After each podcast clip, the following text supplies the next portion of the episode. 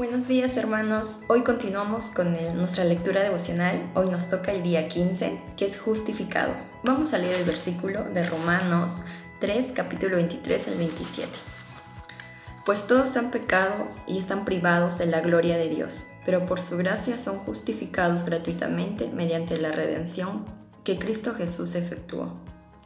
Dios lo ofreció como un sacrificio de expiación que se recibe por la fe en su sangre para así demostrar su justicia.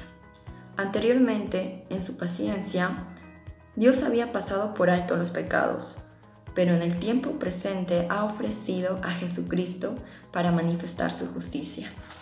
De este modo, Dios es justo y a la vez el que justifica a los que tienen fe en Jesús. ¿Dónde puede estar la jactancia?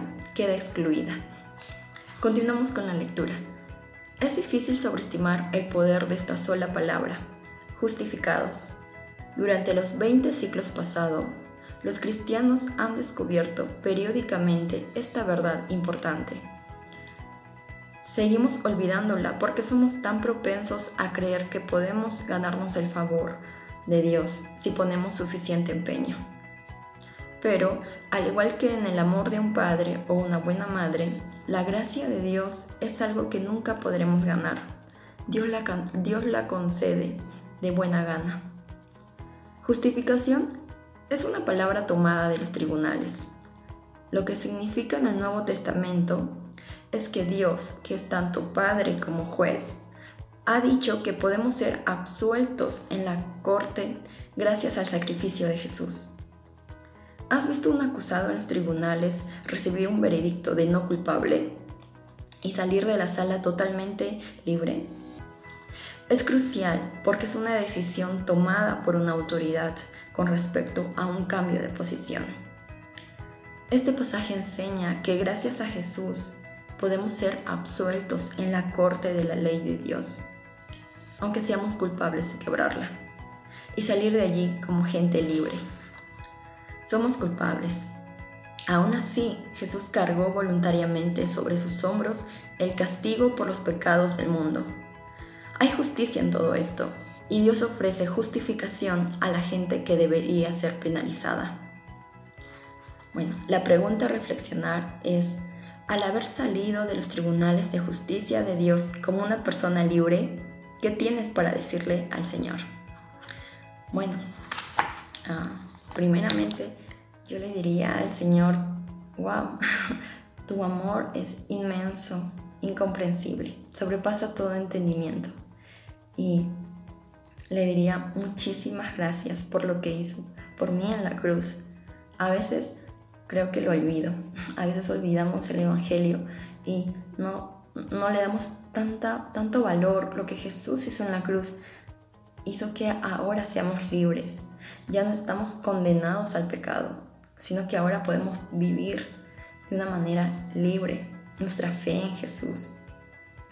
Y bueno, también ah, me hace ser consciente de que ahora podemos obedecer a Dios, podemos cumplir ah, con, la voluntad de Dios en todo lo que nos dice. Eh, gracias a este sacrificio de Jesús en la cruz, ah, nosotros podemos tener esa relación con el Padre y podemos disfrutar de esa comunión.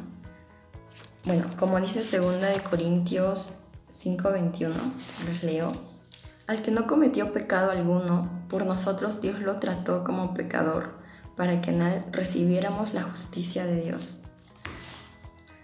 Nosotros merecíamos la muerte, éramos injustos pecadores, pero gracias a este glorioso intercambio que se da en la cruz, donde Jesús asume nuestro lugar, donde Jesús carga con nuestros pecados, donde Jesús sufre lo que nosotros deberíamos sufrir. Eh, nosotros, Jesús nos otorga la justicia de Cristo y por tanto somos declarados justos delante de Dios. Eh, bueno, esto cada vez que lo recuerdo, pues impacta otra vez mi corazón una y otra vez.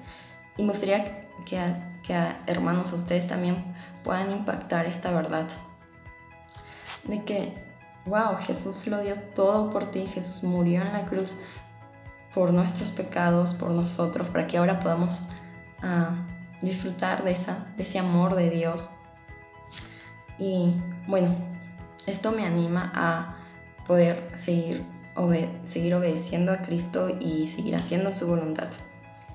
Bueno, para terminar vamos a orar. Eh, Señor Jesús, te damos gracias por este sacrificio que hiciste en la cruz por nosotros.